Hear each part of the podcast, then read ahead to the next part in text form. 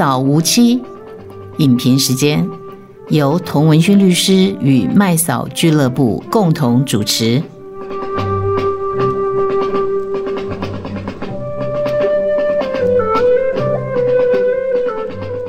我是童文勋，我是卢卡，我是麦嫂。好，大家好，我们今天要讲一个是有一点时间的这个电影哈，可是这个电影呢，一样，我以前我第一次看这个电影的时候，我是在电在飞机上看的。我们下次可以开一个那个飞机上看的电影的专题。飞机电影，呃，现在也没有机会上飞机了哈，所以这个我我有时候常常飞，不管飞欧洲还是飞这个美国，时间都很长嘛，其实都没有在睡觉，就是。从到尾就是在看电影这样子，然后就把时差翻过来。好，所以这个电影呢是什么电影呢？就是《盖世奇才》。那我是挑电影的时候，有时候我是觉得说这个演员演得好的，我我是用演员。来挑这个电影的，我常常是这样挑的哈。那所以这个主角是谁呢？我们请这个卢卡来介绍好了。好，这个呃盖世奇才，他的英文叫做 Charlie Wilson's War。那他的这个主要的故事就是在讲说，有一个美国的民意代表叫 Charlie Wilson。好，那这个呃主角是由 Tom Hanks 来演出的。那这个这个议员呢，他就是一个。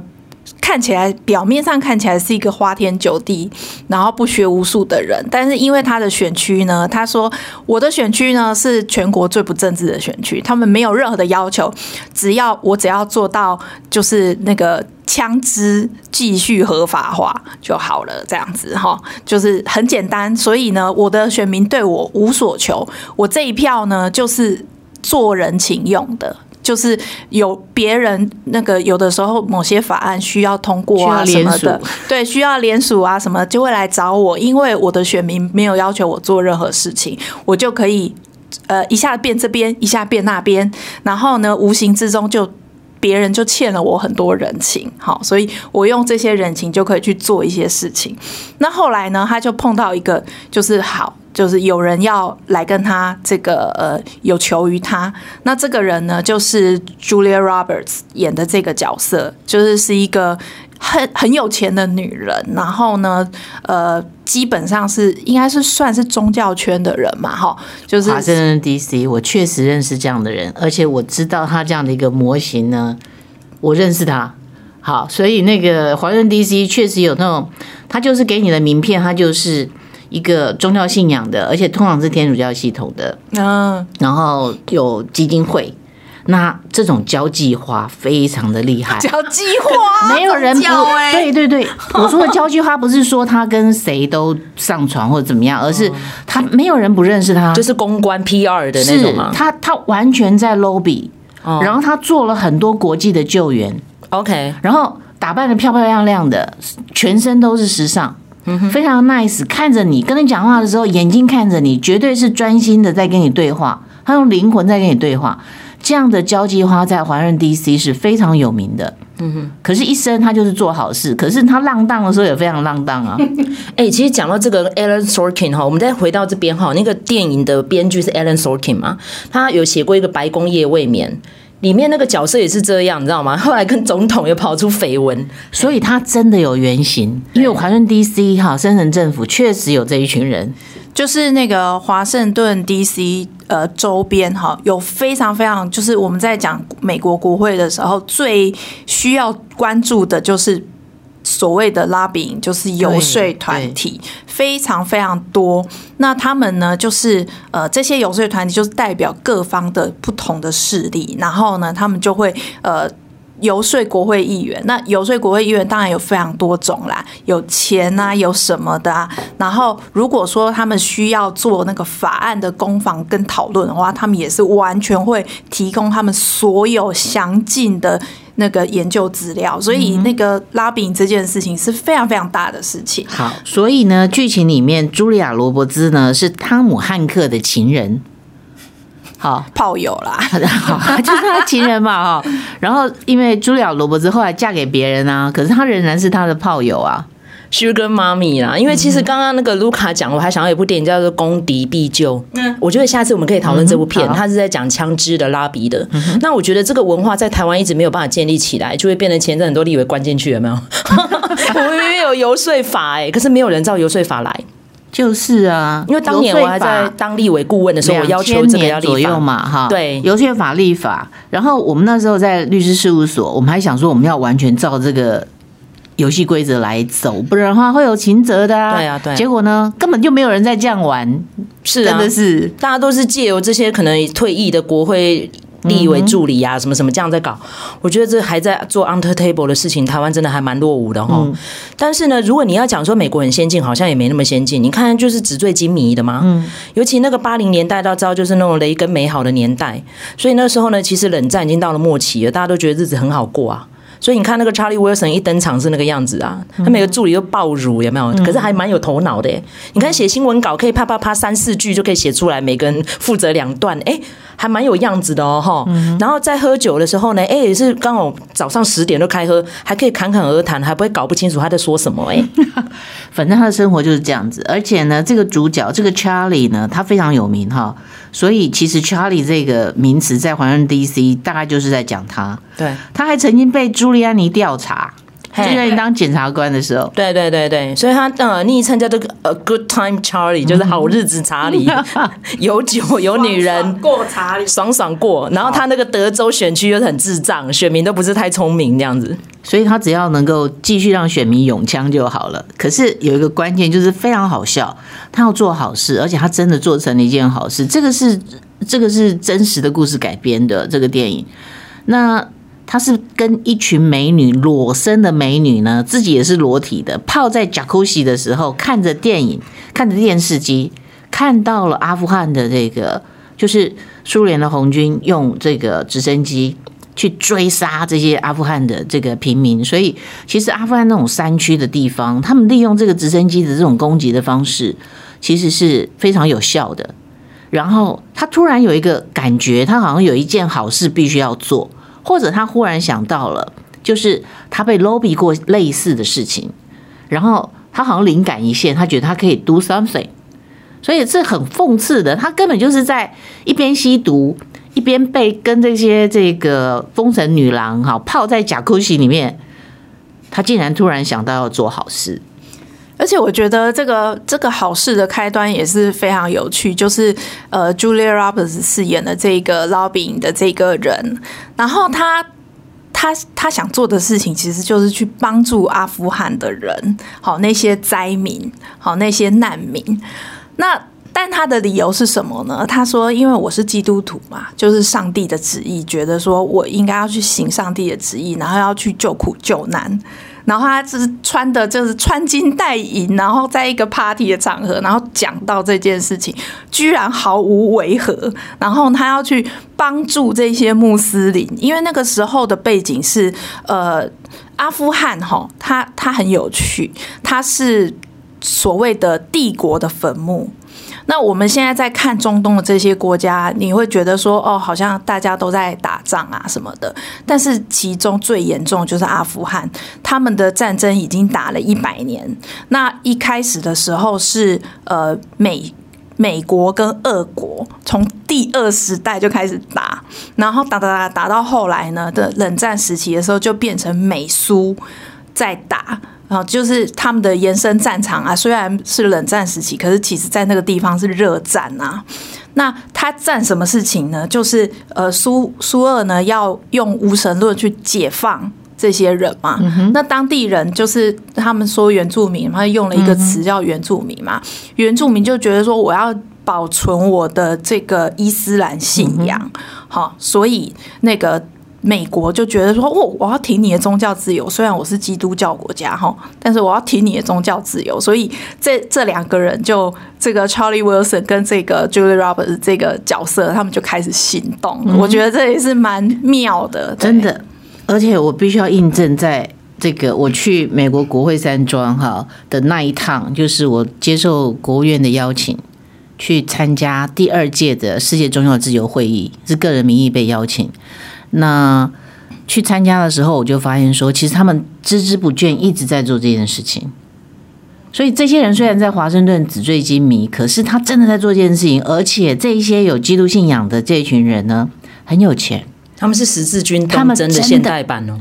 他们没有要十字军东征让你信仰基督教，他们是要去征服所有的暴政，让所有的人可以决定他要有信仰，要信什么，或者他不信什么。因为不信什么是一个更重要的自由。我强迫你一定要信穆斯林。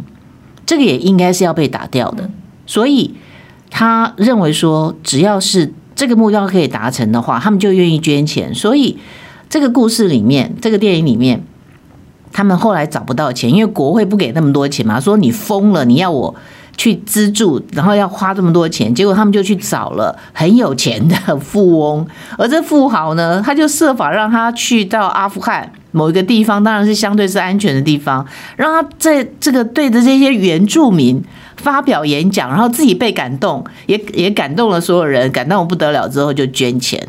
事实上，在那个时间他募到了十亿美金，这是非常非常非常对非常难完成的一件事情，而且那些武器超级难买的，对，你要去，他还不是用买的，你看他用了多少这个移山倒海的方式把这些武器弄进去，嗯。对啊，因为其实，在讲到那一段的氛围哈，因为刚好是在冷战的末期，所以那时候大家就是比钱、比技术，然后比你的地面战。嗯、但是因为其实俄罗斯他们那时候在呃，应该苏联呐，那时候因为还没解放，他们那时候在攻击的时候只能打空战，他是地面部队是不够的。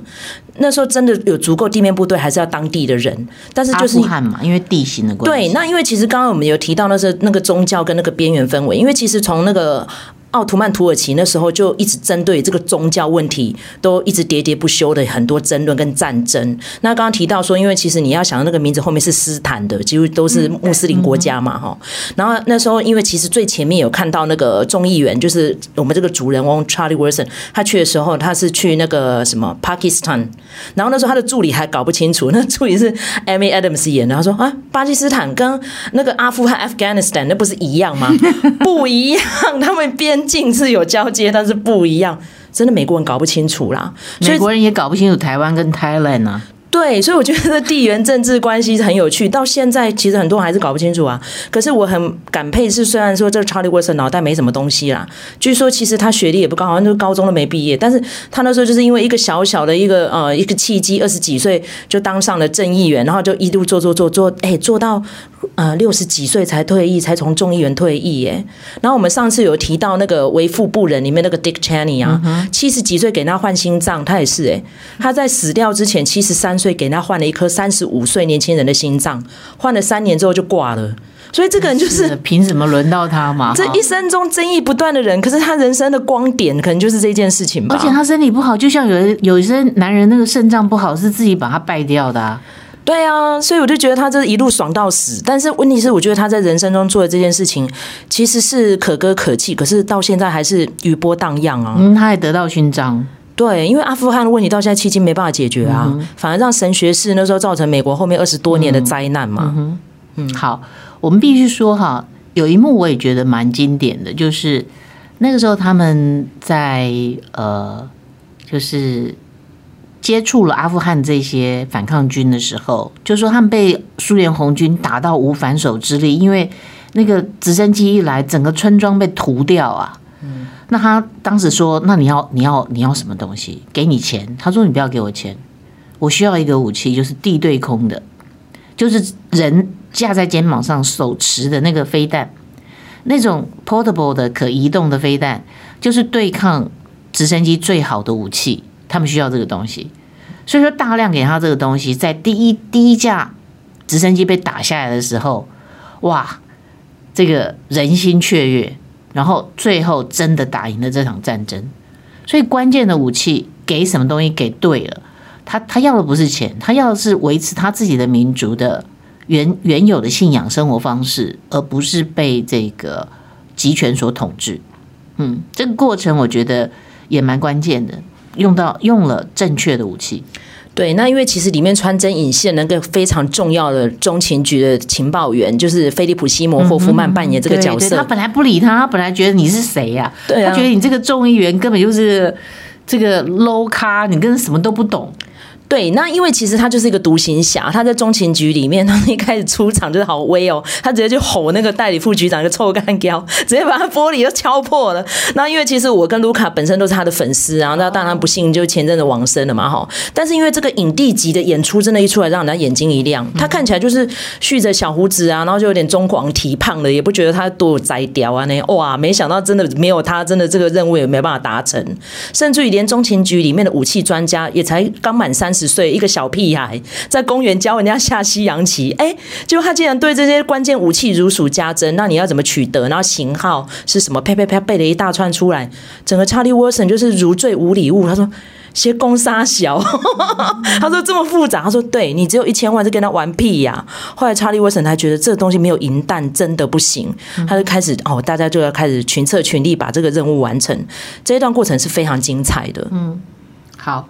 那所以这个东西从同时穿插了，就是查理他被这个追查是不是有吸毒啦的这个问题，对不对？然后最后这个案件不起诉嘛，其实也经过了很长的奋斗跟 lobby。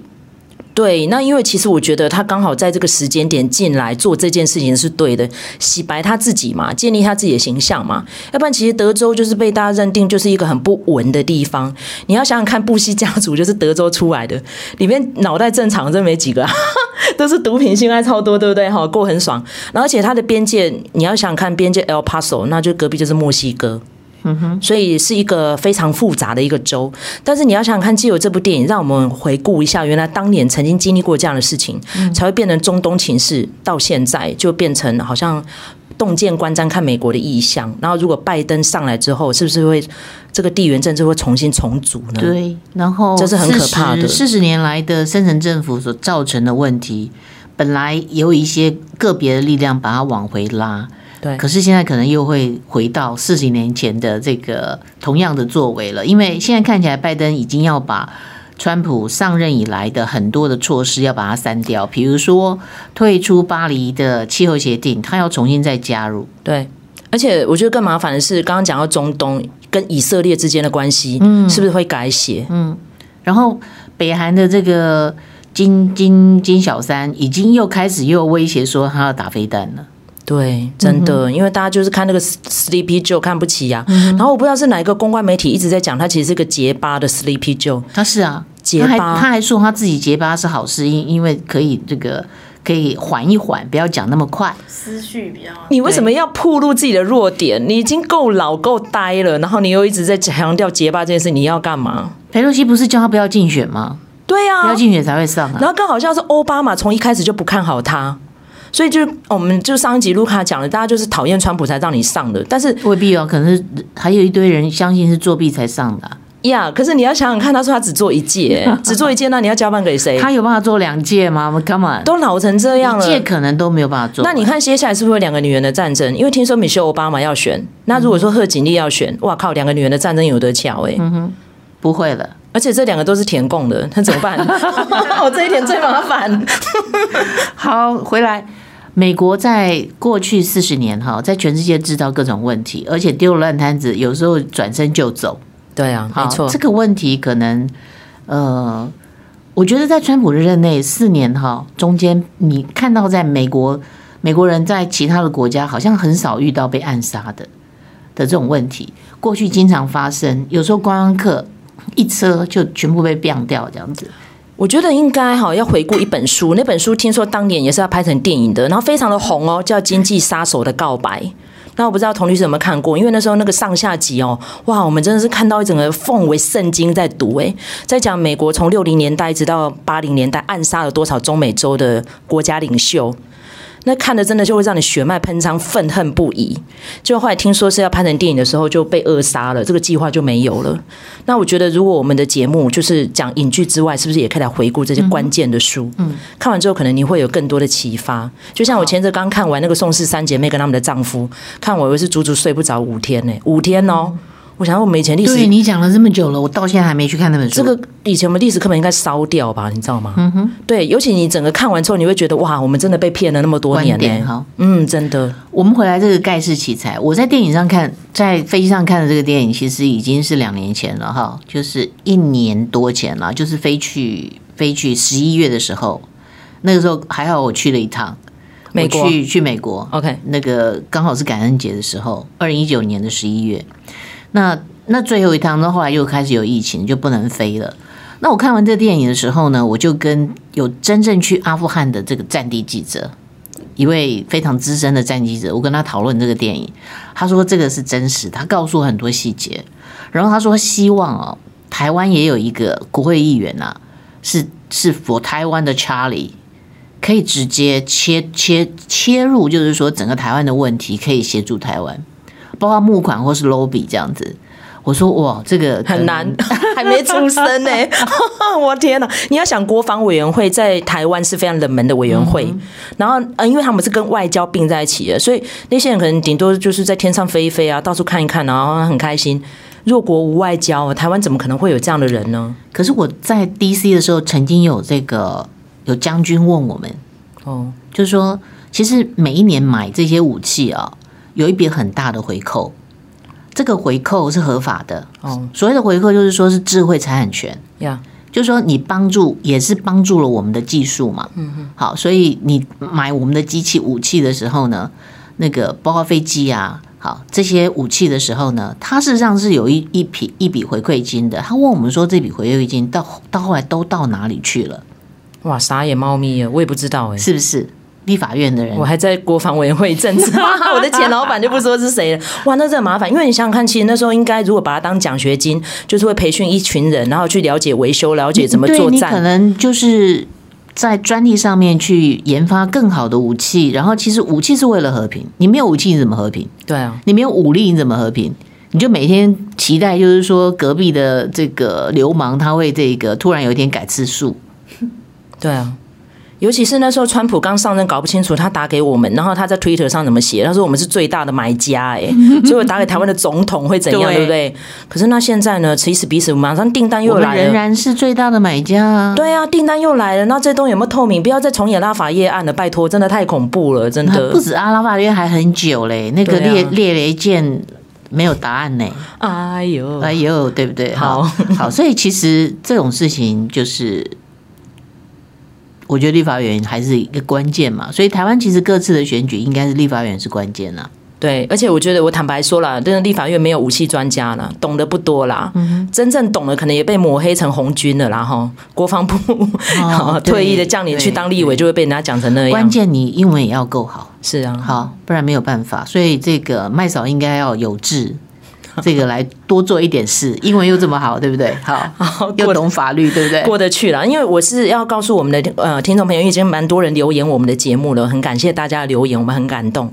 但是希望大家看完之后可以多给我们一些 feedback，嗯，因为也也可以指定片单呐。因为可能我们在座各位并不是很了解那个系列，哎，突然我们有一个新的题材出来，我们又可以做一点功课了。嗯、老百姓一定要越来越聪明，政客才不能愚弄我们。对呀、啊，嗯，眼睛要张大点。嗯好，所以盖世奇才最后他就是这个去做了器官移植嘛。哈，我们刚才就讲了，跟那个 The Vice 哈，这个副总统钱尼这个哇，这个这个有权有势哈，真的是可以使鬼推磨，所以要拿到器官是很容易的。不过钱尼现在还在世，所以他跟这个跟这个 Charlie 是不太一样的。好，那如果说来对照现在美国的。也是一样，以古奉今。这个虽然讲的是呃三十年前的事实哈，就是阿富汗这个问题。那可是这个问题其其实持续还存在。现在美国的政坛可能又要开始，因为民主党当政的时候，民主党最喜欢发动战争。Yeah. 真的诶，历次的战争参战好像都没有共和党的事，都是民主党。民主党。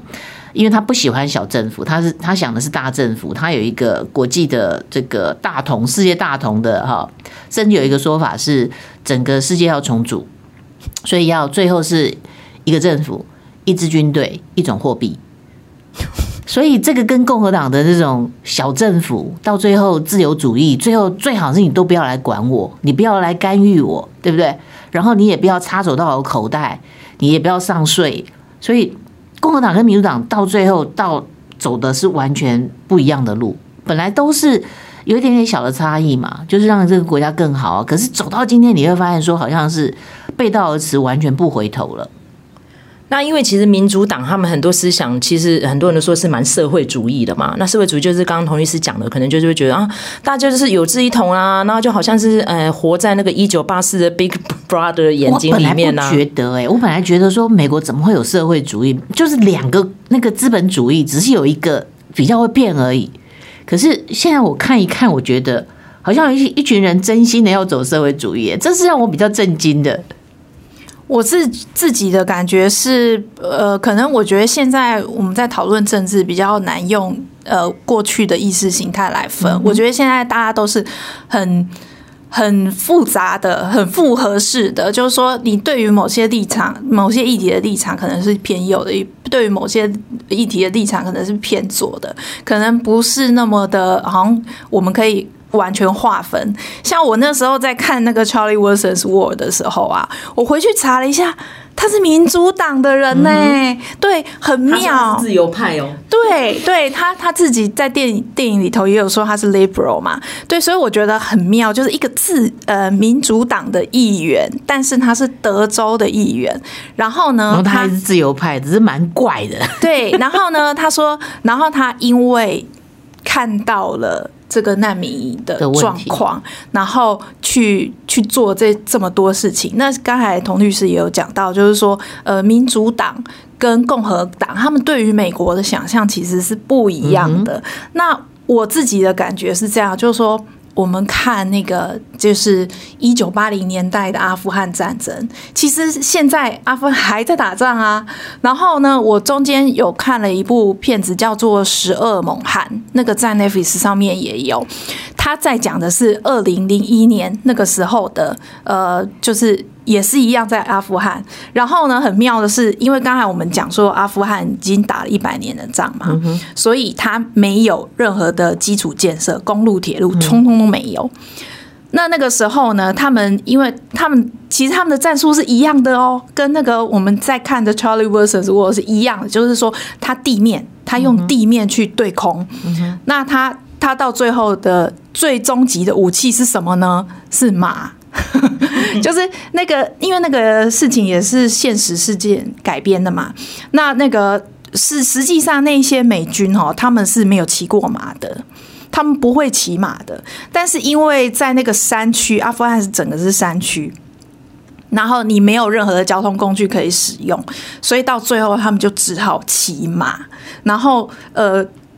呃，电影里头感觉好像是这个骑马的十二个人就击退了几万的那个空军，但其实实际上当然不是。但是我觉得很有趣的就是说，呃，在阿富汗来说，地面作战一直是一个一个非常关键的部分。嗯。那讲回来，就是我们有看到里面他们在他们为了好那个卖武器给巴基斯坦，那。可能要解释一下为什么卖给巴基斯坦，不是阿富汗在作战吗？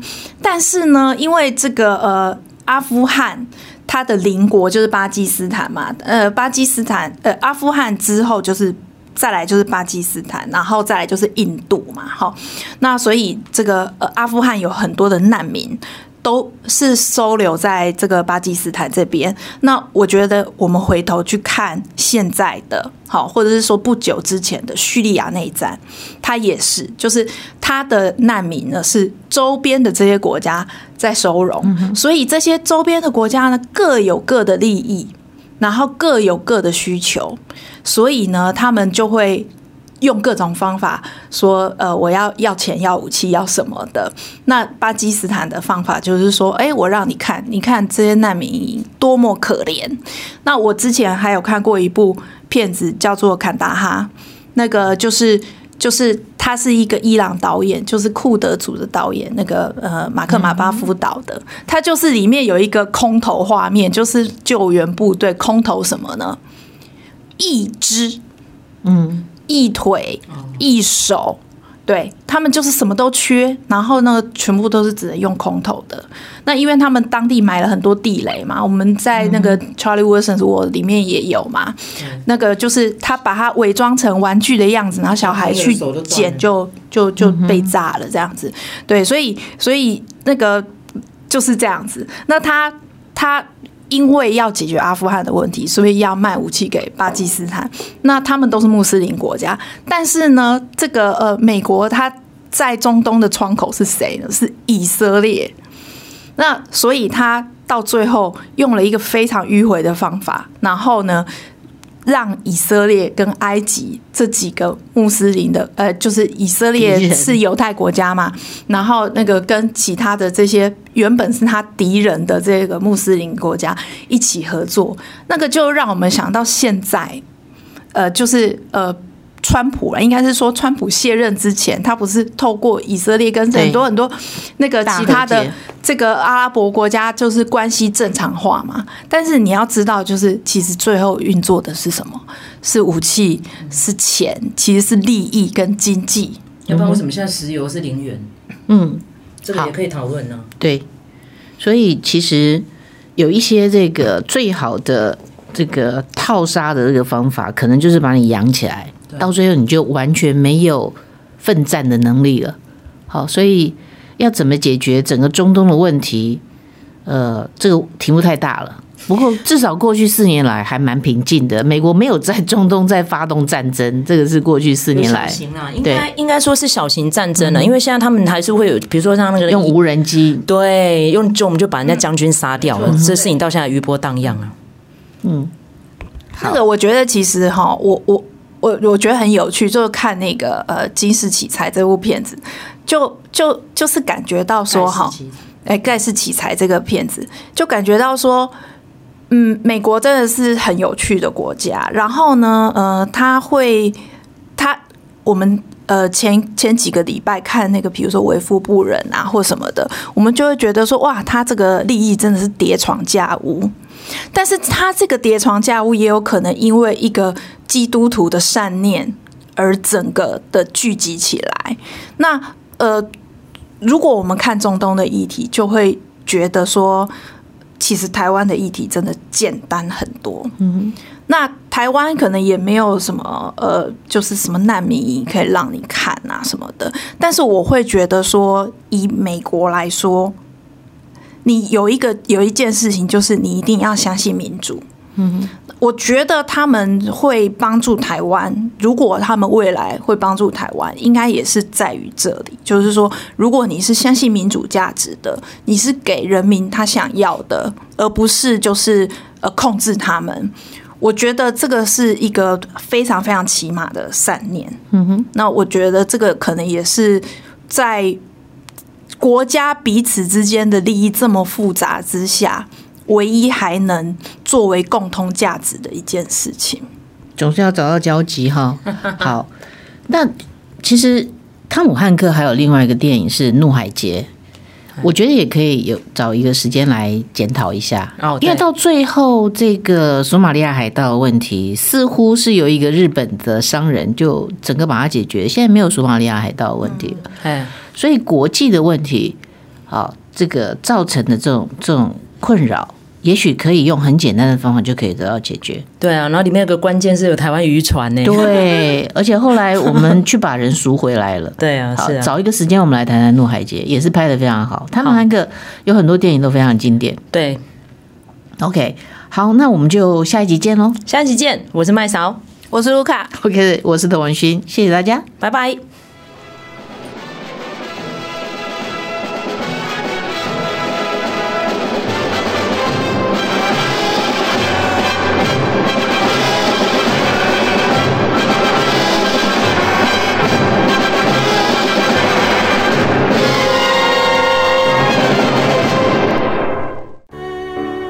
喝纯净咖啡，听最真诚的声音，口感香醇，把人生的甘甜、酸苦完美搭配，跟人生和解，跟自己和解。纯净咖啡，让心灵纯净。支持 We 点 TW，喝好咖啡。请至官网搜寻或来电零二八七九一九零一零，由专人为您服务。